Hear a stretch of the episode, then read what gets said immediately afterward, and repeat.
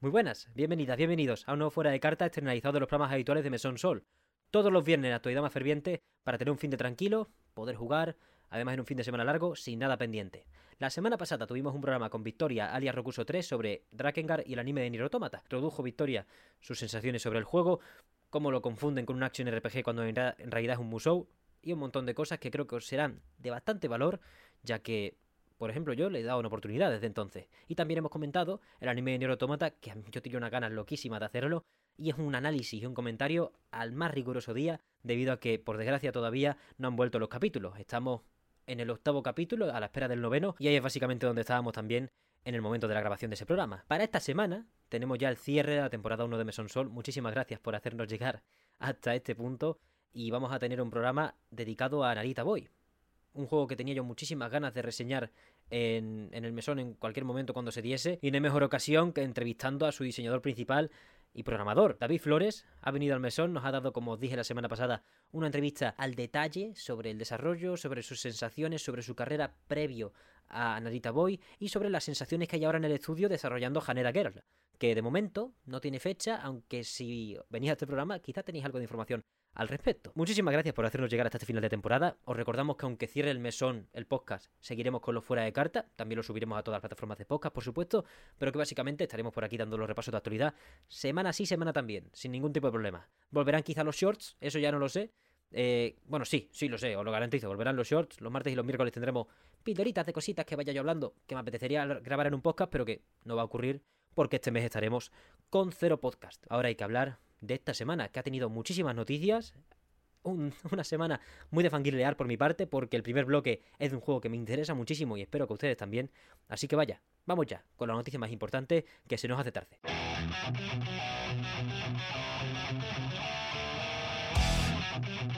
Fuera de cartas, tenemos en primer lugar The Cosmic Wheel Sisterhood, lo nuevo de The Construct Team, editado por Devolver Digital. Somos una bruja que fue exiliada a vivir en un asteroide durante mil años por predecir en el tarot la caída en desgracia de su aquelarre. Yo no puedo decir nada más sobre esta ambientación, lo que me parece me vuelvo absolutamente loco. Solo os digo que 2023 pinta muy muy bien, ya están los avances publicados por varios medios, os recomendamos que le echéis un ojo a esas sensaciones si no os importa llegar con un poquito de detalle sobre el mismo. Y vaya, va a ser una espectacularidad de aventura narrativa en la que vamos encima a construir nuestro mazo con el tarot, así que os recomendamos que le echéis un ojo, que no le perdáis de vista y en el fuera de cartas os daremos todas las actualizaciones sobre todo lo que salga al respecto. Nos encanta la tríada de The Construct Team y también nos encanta Katsuhiro Harada, que ha presentado un nuevo tráiler de Tekken 8, esta vez con Lily, uno de los personajes más icónicos de los no presentados todavía, con un ambiciosísimo, precioso diseño de Jasmine Darrell. Así que os recomendamos que echéis un ojo al programa en YouTube o si no al tráiler en 4K en el canal oficial de Bandai.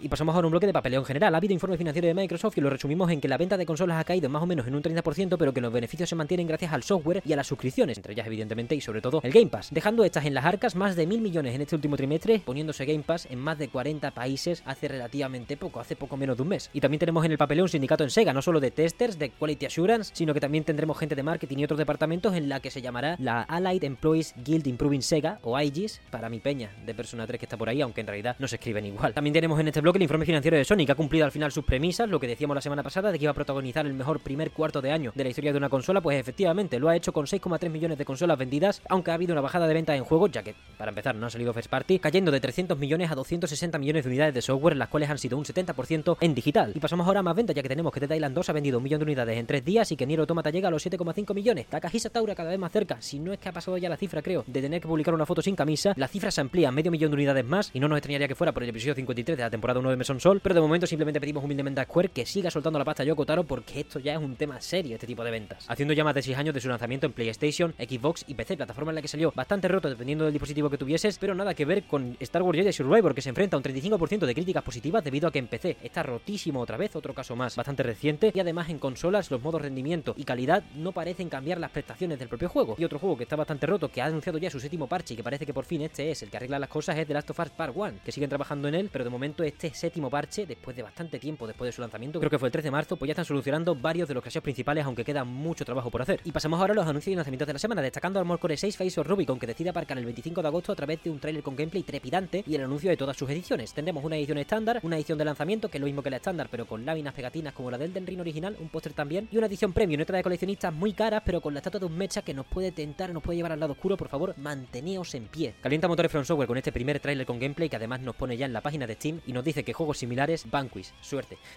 Y en otros lanzamientos más cercanos tenemos que el 26 de abril salió de Centennial Case a Shijima Story en móviles, ayer salió The Last Case of Benedict Fox en Xbox, PC y ambos Game Pass, Picross S9 para Switch y Kizuna AI para Switch, PC, PS4 y PSVR. Hoy sale Star Wars Jedi Survival, que ya os hemos dicho que está rotillo en PC, rotillo muy roto, Monster Hunter Rise Sunbreak para PS4, PS5, Xbox One, Xbox Series X y S y PC, y también R-Type Final 3 Evolved para PS5. Ha salido con un bug en el stick analógico izquierdo y de momento lo único que funciona es el pack direccional, están trabajando en un parche para ello, y tenemos que deciros que consiste en realidad en R-Type Final 2 con niveles extra 7 que constituyen una nueva campaña. Los DLCs, que son 22, no están incluidos, pero sí se pueden comprar directamente o los podéis implementar si ya los tenéis comprados para R-Type Final 2 que salió hace un par de años. Hoy también se ha anunciado tras 6 años el cierre de The Illusion Forest, una de las plataformas para la conservación de videojuegos y su artesanía más importantes, y según su comunicado oficial ha sido por falta de tiempo y energía para ser mantenida. Aunque una parte de los fundadores también hablan de un presunto hostigamiento de la parte legal de Nintendo que ya sabéis que nunca descansa con este tipo de cosas y es una verdadera pena. El 2 de mayo tenemos Redfall para PC, Xbox y ambos Game Pass y Age of Wonders 4 para PlayStation 4, 5, Xbox Series X y S y PC. El 3 de mayo tenemos Super Dungeon Maker para Switch y PC. El 4 de mayo tenemos The Spider of Lanka, la expansión de The Case of the Golden Idol para PC y Ravenlock que sale en Xbox One, Xbox Series X y S, PC y ambos Game Pass. Y cerramos la fechita con una rectificación ya que Oxenfree 2 Los Signals no sale el 12 de junio como dijimos la semana pasada, sino el 12 de julio, el séptimo mes de este año y sale para PC, Switch, PlayStation 4, 5 y Netflix. Y el 11 de mayo nos han convocado para la conferencia de lanzamiento de la Rock Ally, la competencia de Steam Deck, ya que funciona con Windows 11 y traerá entonces Game Pass integrado. En cuanto a noticias variadas, solo tenemos que Nintendo vuelve a la Gamescom tras 4 años, por lo que tendrán algo que enseñar, ya que el plantel de Nintendo para lo que queda de año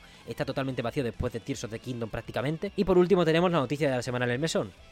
La CMA de Reino Unido bloquea la operación de Microsoft y Activision Blizzard, la compra más grande de la historia de la industria de los videojuegos, una de las 30 compras más grandes de la historia de la humanidad, al final ha sido bloqueada tras varias semanas en las que parecía lo contrario, ya que la CMA estaba desestimando todas las mociones de Sony acerca de cómo iba a afectar todo a la competencia directa en el mercado de las consolas, y eso ha seguido siendo así, ya que la verdadera razón por la que han bloqueado finalmente todo es el mercado de la nube, una vez más. Brad Smith, el presidente de Microsoft, ha hablado de cómo están en el peor estado las relaciones con el Reino Unido en los 40 años que llevan en el país y siguen anunciando firmas con convenios por la nube y esta vez es con Enware, que seguimos sin saber qué compañías son estas, nada más que nos ha sonado GeForce Now, pero vaya, están firmando otros 10 años de compromiso con otras empresas para la nube para meter los juegos de Xbox y Activision y que no sea solo todo para la tecnología Azure y Xcloud. Así que por ahí están doblando esfuerzos a ver si hay suerte y la apelación que van a hacer acaba siendo exitosa. Supone un revés bastante significativo para el destino final de esta compra, aunque aún tenemos que escuchar las decisiones finales de la Federal Trade Commission, que en verano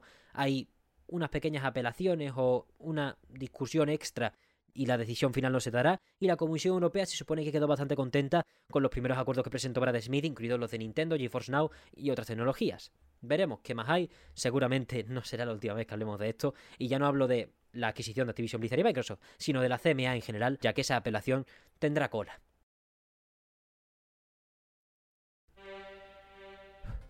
¿Lo de Microsoft qué? ¿Qué creéis ustedes? La verdad que está bastante raro todo. Han sido meses un poco más pasivos de la cuenta hasta que ha estado esta decisión en firme, así que simplemente seguiremos informando y bueno, bastante interesante de momento. Parece que nos acercamos al final de la saga o al menos por algunos por algunos lugares ya estamos cerrando y sacando algunas conclusiones, pero bueno, a mí me apena todavía que los trabajadores de Activision Blizzard, bajo las condiciones que han vivido durante tantos años, las personas perjudicadas, pues que la junta directiva vaya a seguir vaya a seguir mandando por esos lares. Esa, esa para mí es el principal problema.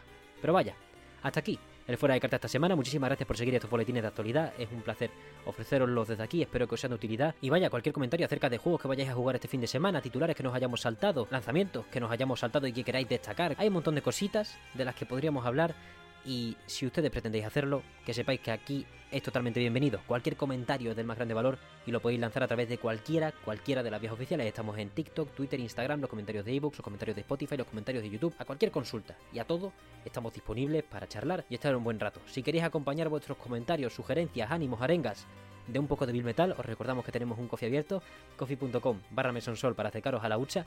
Y nada, nos vemos este domingo con el cierre de la temporada 1 de Mesón Sol, con David Flores, con Narita Boy, con gameplay, con musicote, con una cita soñada, bajo mi punto de vista. Espero teneros a todas allí y de verdad contar con vuestra compañía, que es lo que más ha avivado la llama de este más de un año ya, pero temporada 1 extremadamente de ensueño. Así que simplemente cerramos ya por ahí, nos vemos este domingo con el último programa de la temporada 1 y el viernes que viene, jurado con un nuevo fuera de carta. En medio habrá shorts. Muchísimas gracias por todo.